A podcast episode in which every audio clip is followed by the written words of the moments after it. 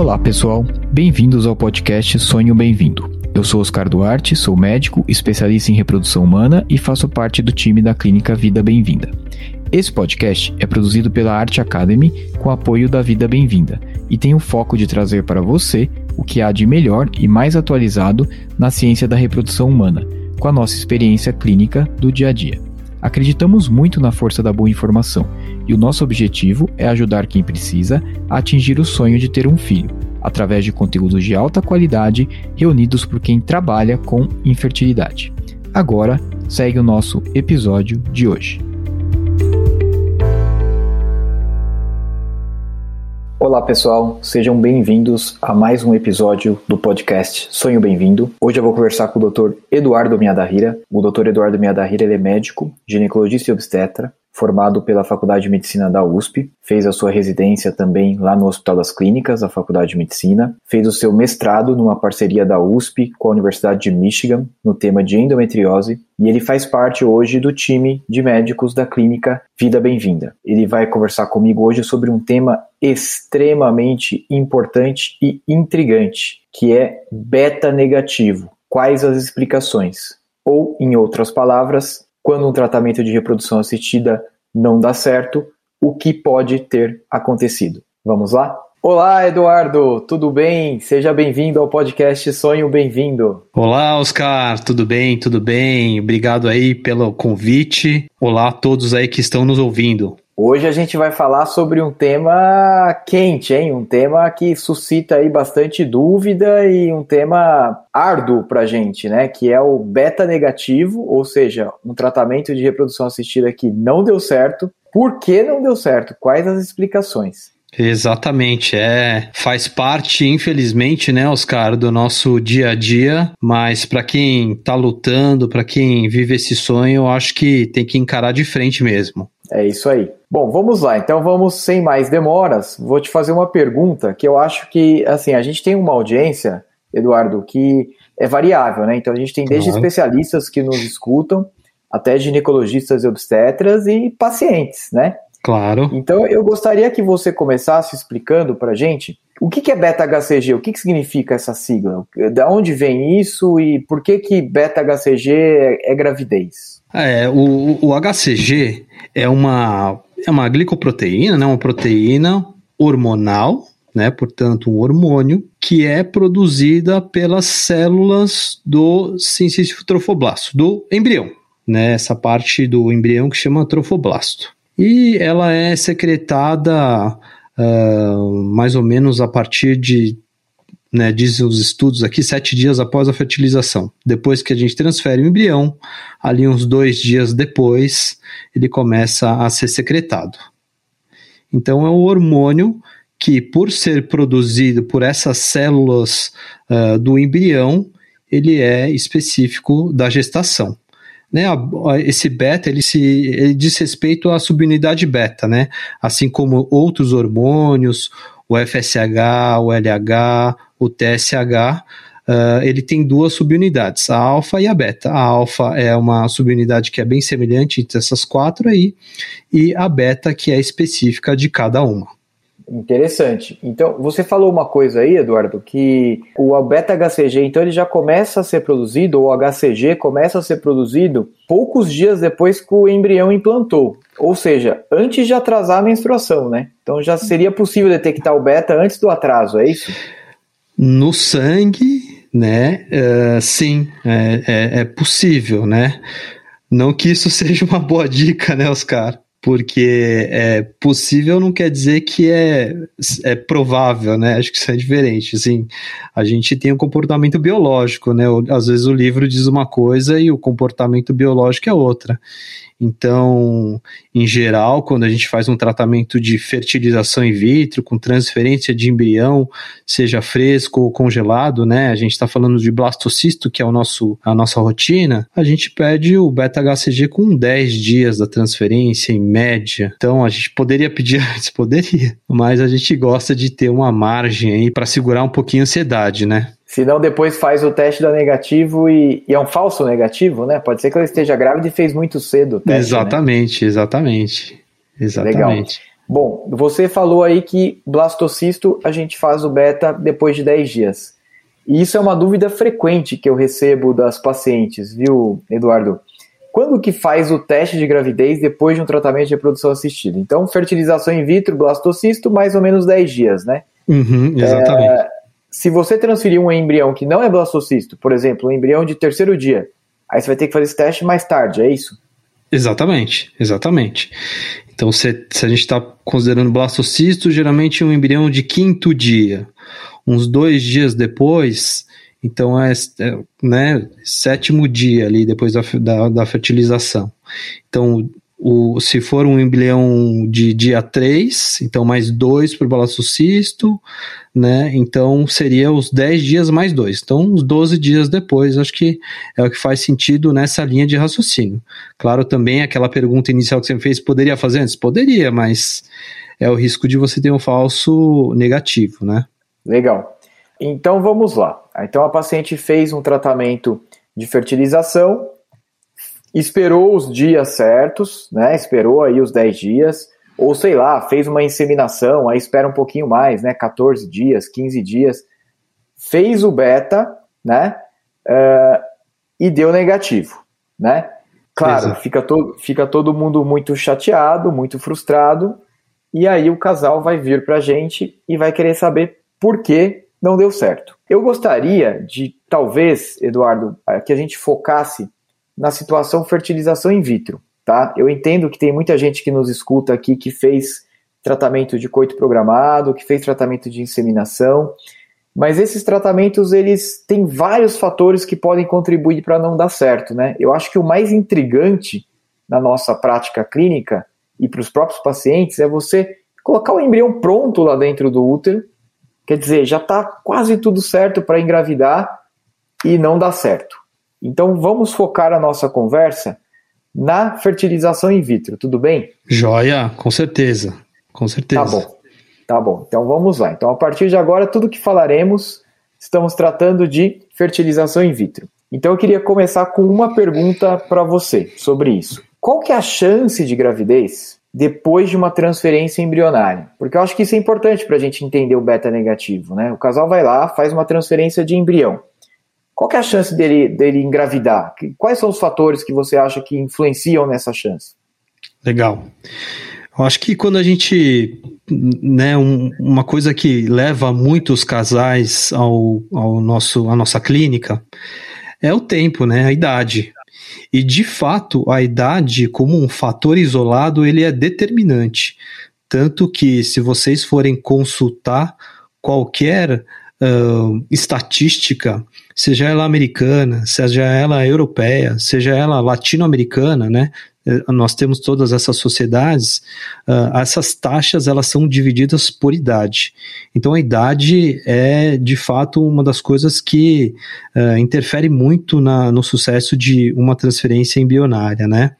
Uh, claro, você tem também a quantidade de embriões, uh, você aumentar o número de embrião, né? Hoje em dia a gente não, não aumenta muito, né? A último, última resolução do conselho fala até 3, né? Para quem tem mais de 37. Mas na nossa prática a gente transfere um ou dois, né? A, nós, pessoal, nós como clínica temos a média de 1,3, né, Oscar? Então significa que nós fazemos mais um do que dois, e, e mas de fato você colocar dois embriões aumenta as chances, mas não dobra. A qualidade dos embriões acho que também é uma coisa que interfere, né? Os estudos apontam que aquela qualidade, a gente usa uma classificação morfológica, né? A gente tem um embrião, uh, existem duas partes dos embriões, uma que chama massa celular interna, a outra chama trofectoderma, e que as embriologistas classificam essas duas partes e assim a gente tem uma classificação morfológica. Essa classificação morfológica ela tem taxas diferentes de implantação e gravidez. E tem também uh, se você faz o teste genético ou não, né? Eu acho que no, mais no sentido de você ter mais um método de seleção embrionária. Então, você selecionou o embrião uh, pelo cultivo embrionário, uh, você deixou ele se estender até o blastocisto e você ainda teve uh, a informação se ele tem a composição genética dos cromossomos normal. Então, isso daí também interfere na, na, na, taxa de sucesso na transferência embrionária. Eu acho que idade sendo mais importante, se acho que se for legal falar alguma coisa aqui, Oscar, que eu trouxe do, do da sociedade americana, que é um que é um é, é uma estatística que a gente gosta bastante.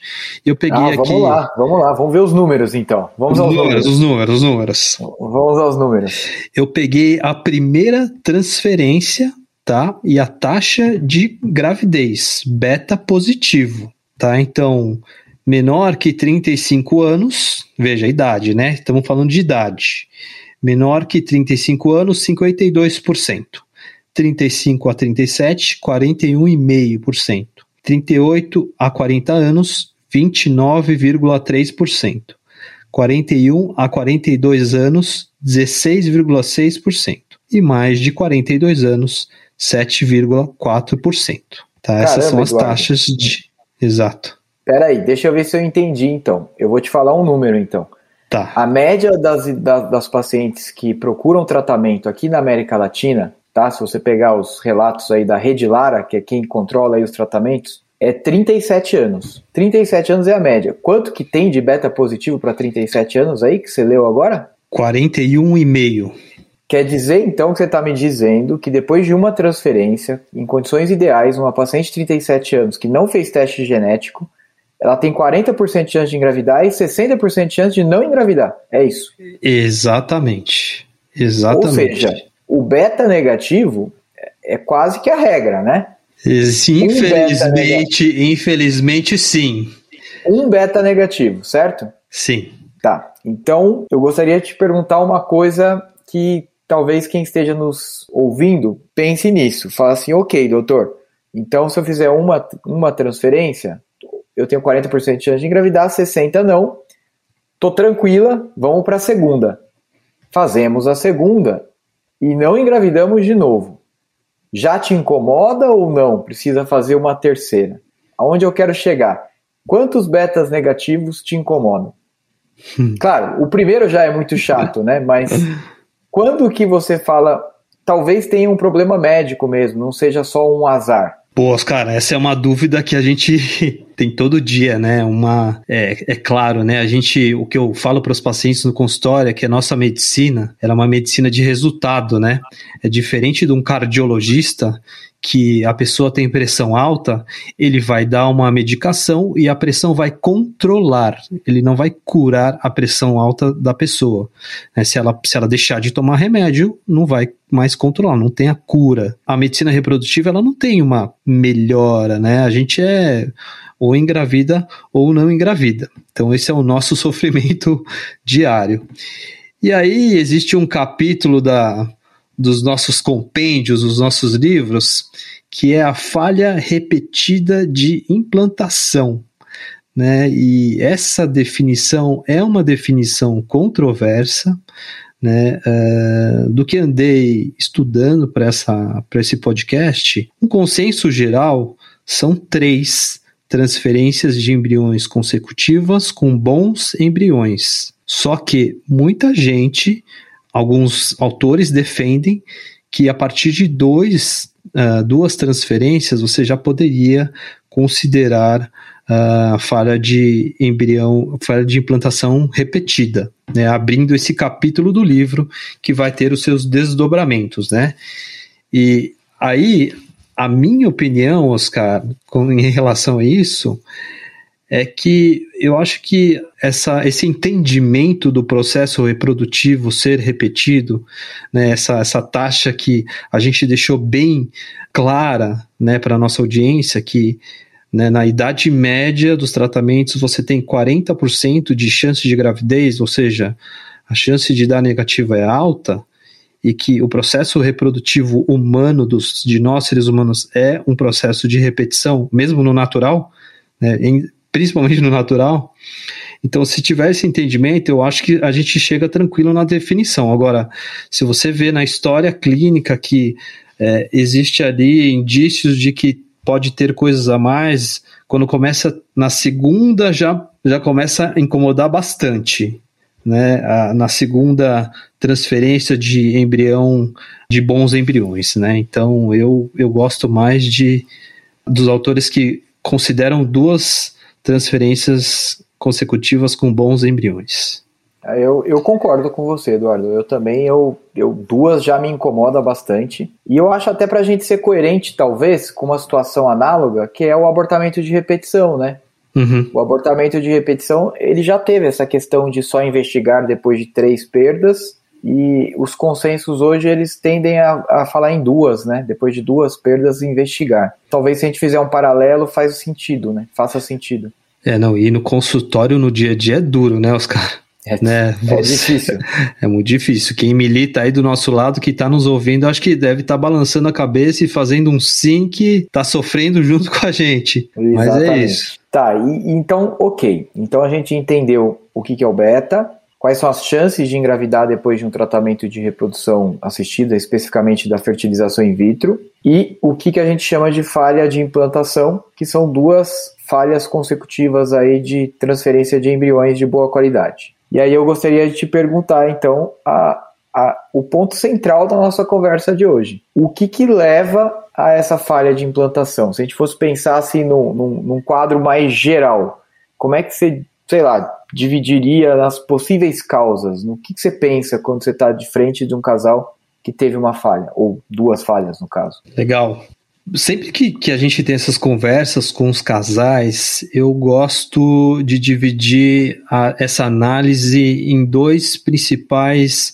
compartimentos, né, ou dois principais personagens. Um que é o embrião e o outro que é o endométrio. E aí o endométrio eu coloco de uma forma geral, né, porque quem vai estar tá ali conversando vai ser o embrião e o endométrio. Então, da parte embrionária, né, acho que a gente tem que pensar o que é o embrião. O embrião é a união de um óvulo com um espermatozoide.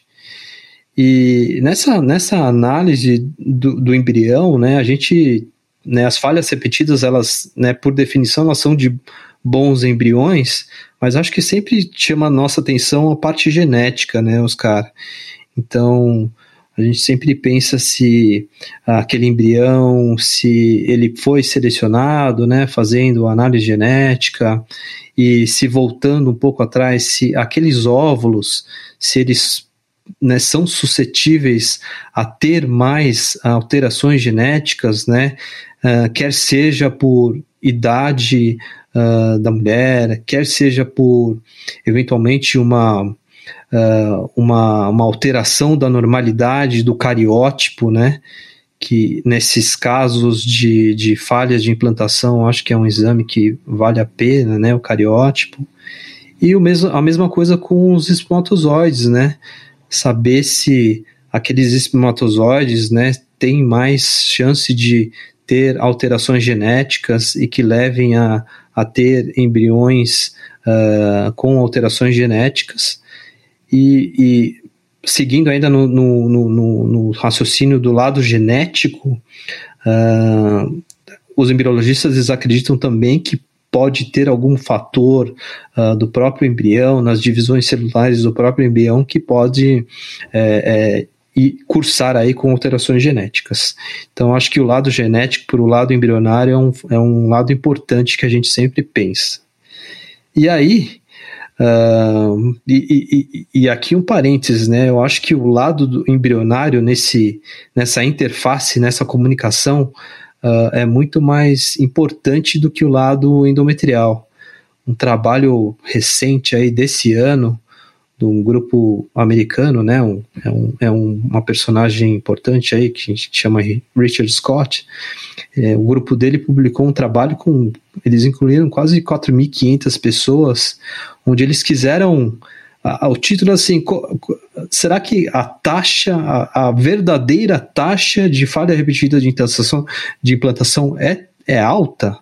Então o que, eles fizeram? Eles quiseram tirar esse viés do embrião. Eles falaram, não, vamos transferir três embriões euploides, três embriões com teste genético normal consecutivos e ver e vamos ver quantas pacientes não engravidam fazendo essas três consecutivas. E o resultado foi que eles tiveram é, até mais de 95% de gravidez fazendo essas uh, três é, é, transferências consecutivas, o que chamou muita atenção, né? Uh, uh, pra, e eles afirmam que a verdadeira taxa de falha de implantação recorrente é, é baixa.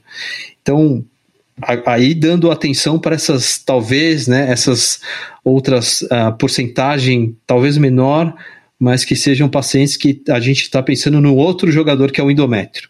Aí, nesse, nessa questão, a gente tem perfil imunológico, uh, o, variações anatômicas, uh, alterações hematológicas, né, como as trombofilias. Hoje aí tem a, a questão do microbioma, tem a questão da janela da implantação e tem eventualmente algumas situações endocrinológicas que podem uh, fazer uma disrupção do, do, do endométrio. Caramba, Eduardo, é uma lista extensa de coisas a se investigar, hein? Já, já fiquei até fiquei cansado só de ouvir.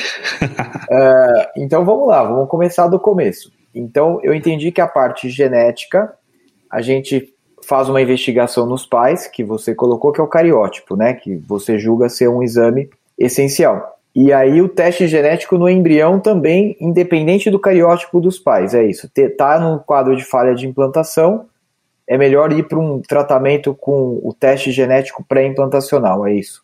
É, os estudos não, não suportam, né, que, que há vantagem em fazer isso, né, mas se você for pensar nessa hipótese, o que eu sugeriria era pensar em fazer teste genético.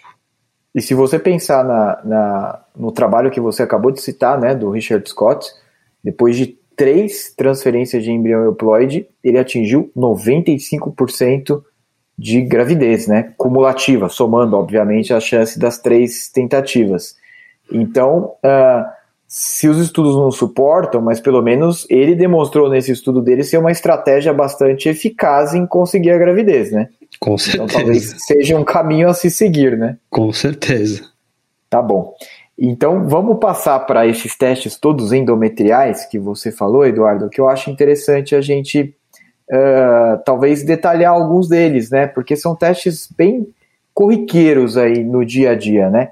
Você falou de teste de receptividade, né? O, o que exatamente é isso? Como é que a gente faz isso na prática para um casal que não está conseguindo engravidar? Bem bacana, Oscar. Muito, muito prudente esse, essa abordagem, porque a gente é, é, bem recente, nós recebemos um, um, professor, né, da, que ele é o CEO, né, o chefe da, da Genomics, que é uma empresa de, de, dessa parte genética, né, focada na, na reprodução assistida, e ele nos visitou e nós fizemos aí uma reunião onde o ERA era era o, teste, né, é, sobre a receptividade endometrial foi o foco da reunião. Então, o que, que é o ERA? Eles quiseram uh, fazer um perfil de expressões genéticas do endométrio que fosse uh, mais favorável à implantação. Então, o ERA né, é um, é um perfil de expressões de genes, né, daquele, daquela janela de implantação que eles acreditam que tem é, uma duração de, sei lá, mais ou menos umas seis horas. Então, você precisa fazer uma biópsia endometrial, faz essa análise genética e eles dizem se é um endométrio receptivo, uh, pré-receptivo, pós-receptivo ou as suas variações mais receptivo tardio, receptivo precoce e dão as suas recomendações de tempo de exposição às progesteronas. Então seria um teste que permitiria que a gente uh, ajustasse a janela de implantação caso ela estivesse desajustada, né? É isso. Exatamente. Janela de implantação eles entendem como as, o tempo de exposição do endométrio às progesteronas. Seria As progesteronas. E, e, o ERA, ele tem uns primos, né? Ele tem uns testes que, vem, que podem ser feitos juntos aí, não é isso? Você chegou a comentar rapidamente quando você falou das causas, você falou de microbioma, né? De coisas que podem interferir. Existe realmente uma possibilidade aí de ter uma flora de bactérias que possa afetar negativamente ou uma inflamação provocada por essas bactérias que possa levar a uma falha da, repetida da fertilização? É, esses são os primos mais jovens do ERA, né, os caras? É, o, é a Alice e o Ema. E junto, as primas, né? As primas, as primas. As primas.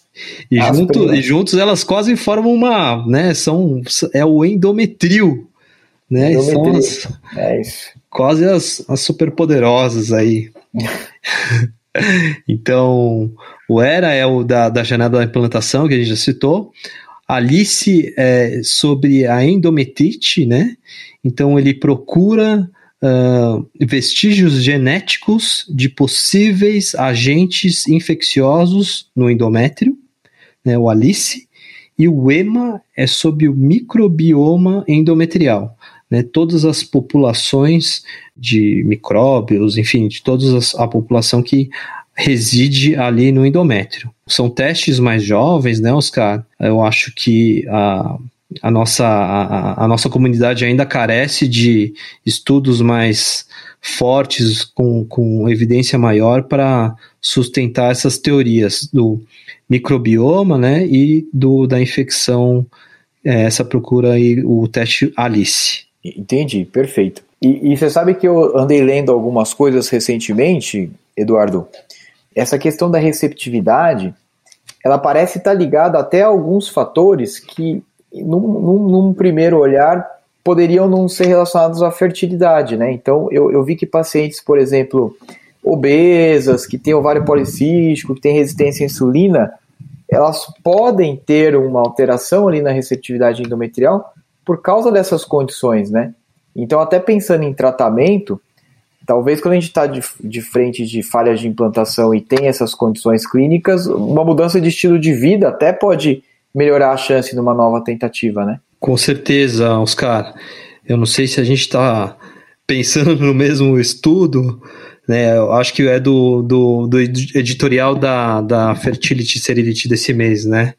Isso. Eles, eles colocam essas, essas situações como potenciais é, é, é, causadores de criar um ambiente endometrial desfavorável à implantação, né?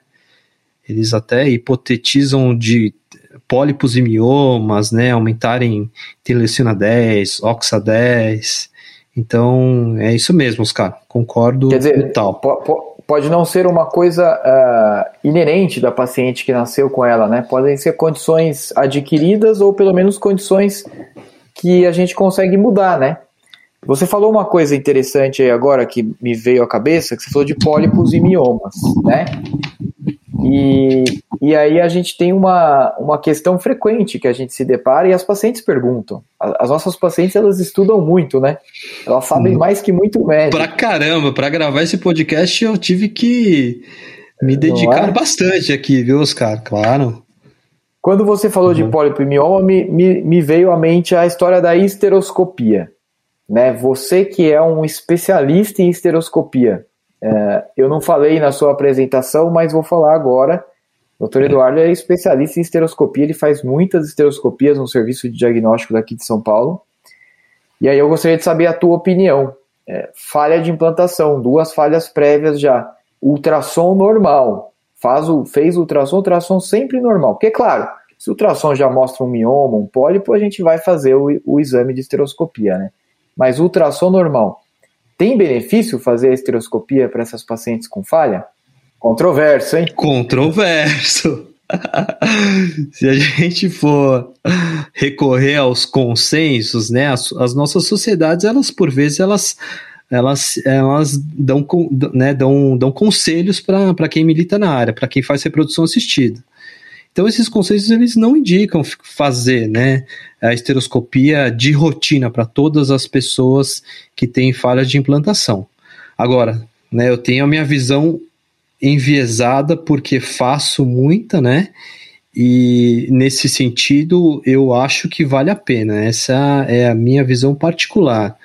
Porque eventualmente alguma coisa por exemplo, um mioma que distorce ali a cavidade endometrial, um pólipo, uma sinéquia, né, pode é, é, passar né, no ultrassom, que é um exame indireto, e ser diagnosticado na, na esteroscopia, né? Tem alguns trabalhos que, que veem vantagem, né? Mas é, é, eu, eu sou a favor, Oscar. Eu concordo contigo. Ah, eu acho muito difícil a gente ter duas falhas e não fazer uma esteroscopia diagnóstica, mesmo que o ultrassom seja normal, viu? É, né? É, é, é aquela briga eterna, né, entre o populacional, que é o que os estudos mostram, versus o individual, né? Você está de frente para paciente ali para o casal que já falhou duas vezes, pode ser que ela seja aquela premiada que tem um ultrassom normal, mas que vai achar alguma coisa na esteroscopia que vai mudar o resultado dela, né? Então eu, eu concordo contigo. Bom, então a gente já falou de receptividade, de microbioma, de alterações até anatômicas, né, pólipos, miomas, etc, que a gente pode ver tudo isso pela estereoscopia. E aí eu queria falar com você um pouquinho sobre uh, a parte imunológica, né, que aí a gente está progredindo nos terrenos cada vez mais arenosos, tá? Prepare-se que vai ficar cada vez mais difícil a nossa conversa. Fator imunológico para falha de implantação. Existe? E se existe, quais são os exames que a gente, ou a, a, as gavetinhas aí que a gente precisa mexer para investigar essa parte imunológica? Oscar, eu, eu não tenho dúvida que existe o fator imunológico, né? É, é, sempre acreditei muito, eu acho que das teorias que sustentam aí as falhas de implantação, imunológica, pessoalmente, é uma das que eu, que eu mais acredito. Recente também tivemos uma discussão com, com o Lucas, né, que trouxe alguns dados aí nesse terreno aí das, das imunológicas. Então, e a gente sabe, né, que ali no, nessa conversa embrião, endométrio, muita coisa imunológica tem que acontecer. Né, e pensando que o embrião é formado por uma parte, né, do, do, do embrião, né? Metade da informação é proveniente do, do espermatozoide, que é uma célula, uma informação genética não, não própria, e deve haver ali uma tolerabilidade para que aquele embrião, né, aquela parte que não é própria, uh, talvez um invasor, assim, entre aspas, deve haver uma tolerabilidade para que haja implantação e que a coisa vá em frente. Então eu, eu acredito sim no fator imunológico das falhas, Oscar. Quer dizer, o, o embrião ele é, é, um corpo estranho, né? Vamos dizer assim, numa linguagem mais leiga, né? E se for de óvulo doado, então ele é 100% estranho, né? Exato. Porque é o material genético da doadora com o material genético paterno que é diferente da mãe que vai receber, né? E aí, então, eu queria te perguntar uma coisa. Você falou lá no começo, eu, eu falei que eu ia te pôr na fogueira, hein? Se Opa, prepara. Meu pé já tá quente já. Você falou lá no começo que, dentre as coisas que interferem com a chance de engravidar, é o número de embriões. E que colocar dois embriões aumenta a chance de engravidar. Mas agora você me falou uma coisa que me deixou intrigado. Você falou que o embrião é um corpo estranho. Será que se eu não colocar dois corpos estranhos ao mesmo tempo numa paciente que já teve falhas prévias de implantação, ao invés de eu ajudar, eu posso estar atrapalhando, pensando nessa parte imunológica? Boa, Oscar. Então nós aqui estamos abrindo uma outra gavetinha do capítulo das falhas de implantação, mais especificamente o fator imunológico e ainda mais especificamente a interação de dois receptores que agem ali na implantação, que é o KIRA com HLA-C2-C2. Então, o KIR é um receptor que está nas células NKs que estão lá no útero e o HLA é um receptor que fica no embrião e que vem uma parte do óvulo, uma parte do espermatozoide. E o que nós sabemos, Oscar, é que esse KIR-AA é um KIR inibitório e que sua ação inibitória é potencializada quando interage com o HLA C2-C2. E nesse caso, então, se você tem dois embriões C2-C2, você potencializa ainda mais a inibição do KIR-AA. Portanto, nesse caso, implantar dois embriões pode não ser bom. Quer dizer, então, nesse caso particular, a ideia do senso comum que, poxa, tá falhando colocando um, vamos por dois, porque pode ser que dê certo. Nessa situação imunológica particular, pode ser um erro, né? Pode ser pior, você está atrapalhando ao invés de ajudar. Exato, é perfeito, perfeito. E, e, acaba interferindo na parte obstétrica. E aí você falou de obstétrico e de aborto e de pré-eclâmpsia e de um monte de coisa. E aí eu vou querer que você fale um pouco, porque lá no começo você falou que uma das coisas que poderiam interferir na falha de implantação são uh, as trombofilias. E aí eu colocaria junto aí com as trombofilias a tal da síndrome do anticorpo antifosfolípide. São coisas que são bem populares aí quando a gente está pensando em discussão de abortamento de repetição, né, Eduardo? Mas, e, e, até comprovadas, né, a relação da SAF, da síndrome antifosfolípide com abortamento de repetição, acho que é uma coisa já pacífica, né? Ninguém discute que tem uma relação ali de causa e efeito. Mas e quando Exato. a gente transporta trombofilias e SAF para falha de implantação recorrente? Como é que fica a história? É, ela, essa, essa, essa relação das trombofilias, né, elas também elas são é um terreno bem bem arenoso, os cara, porque o, o, os, os, os, estudos, né, os, os, os, trabalhos científicos que a gente tem, eles não são uh, convincentes num sentido é, é, no, sentido de, de todos apontarem para uma mesma informação, né? Mas no geral, as trombofilias elas elas têm uma, uma relação uh, não, não, não tão comprovada, tanto que não, não se indica fazer essa pesquisa uh, para todos os casais com falhas repetidas de implantação, né? Mas uh, existem alguns trabalhos, sim, que, que, que olham para isso, né? As trombofilias elas podem ser divididas em adquiridas e hereditárias, né? Uh, as adquiridas é a SAF que você mencionou, né? O diagnóstico da SAF ela é bem difícil de, de, de, fazer, né? Que você tem que ter uma alteração laboratorial, você tem que ter indício clínico, então é uma coisa que a gente quase não vê, a gente mais vê é, a falha de implantação, que na verdade não está dentro do critério, mas e algum, é, é, alguma alteração laboratorial. Existem algumas associações do tipo, ah, você pega Uh, tem um estudo que, que, que viu 45 pessoas que tinham falha de implantação recorrente uh, contra 44 pessoas de controle, e você viu que naquelas 45 que tinham a falha de implantação recorrente tinham mais uh, trombofilias, geral, assim, de todas elas reunidas. Mas, por outro lado, né, existem algumas meta-análises que, que né, buscam, juntam dados de vários, várias pesquisas e tentam ver se ah, o pessoal que tem as trombofilias, tanto as adquiridas quanto as, as hereditárias, se aquele pessoal uh, que não fez tratamento, não usou nada, se eles têm maior ou menor é, taxa de implantação, eles viram que não, não, não tem diferença. Então, é, apesar de ter alguns estudos, o geral é que não tem uma evidência científica robusta. A gente, no nosso dia a dia, a gente pensa nela, né? Uh, não sou contra solicitar esses exames é, nesses casos particulares, mas eu acho que as pessoas têm que entender que é um terreno bem arenoso, Oscar. Não sei se foi muito claro nesse ponto aí, mas é, é um terreno bem arenoso. Não, então, Eduardo, é, é um terreno bem controverso mesmo. Deu para entender bem o que você falou. E eu acho que o mais difícil para a gente médico e até para a gente explicar para o paciente é a diferença entre a associação, né? Falar assim, olha, realmente teu exame está alterado e a gente vê essa alteração com mais frequência em quem teve falha de implantação, mas transformar isso numa relação de causa e efeito. Falar, ok, e isso aqui que a gente está vendo no exame alterado é realmente a causa da sua falha. A gente muitas vezes a gente não tem estudo que mostre que é, né? Eu acho que essa é a grande dificuldade em fazer esses exames e eventualmente tratar esses, esses exames, né?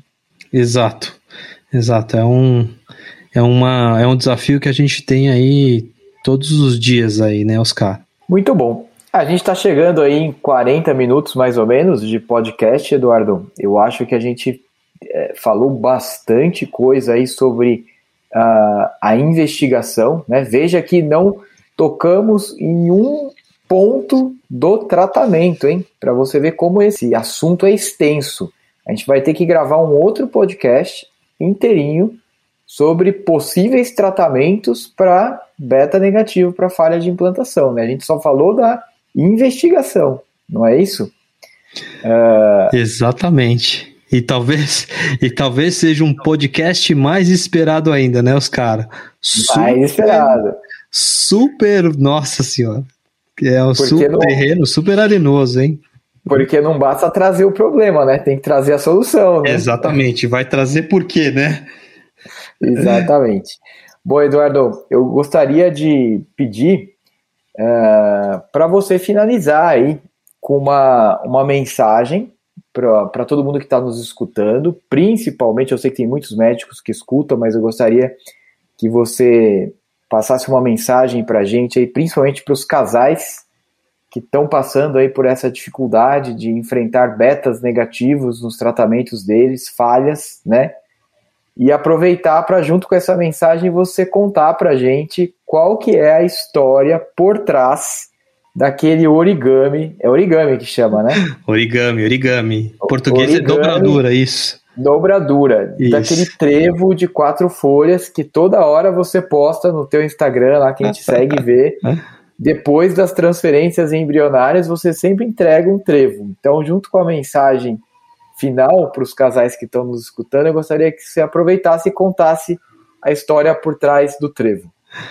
Legal, Oscar a gente, conforme a, a, a tecnologia foi, foi é, é, ficando melhor na nossa área, na reprodução assistida, selecionando melhor o embrião no cultivo embrionário, fazendo ou não análise genética, mas tendo um embrião bem selecionado, as taxas de implantação, a eficácia por transferência, ela foi aumentando.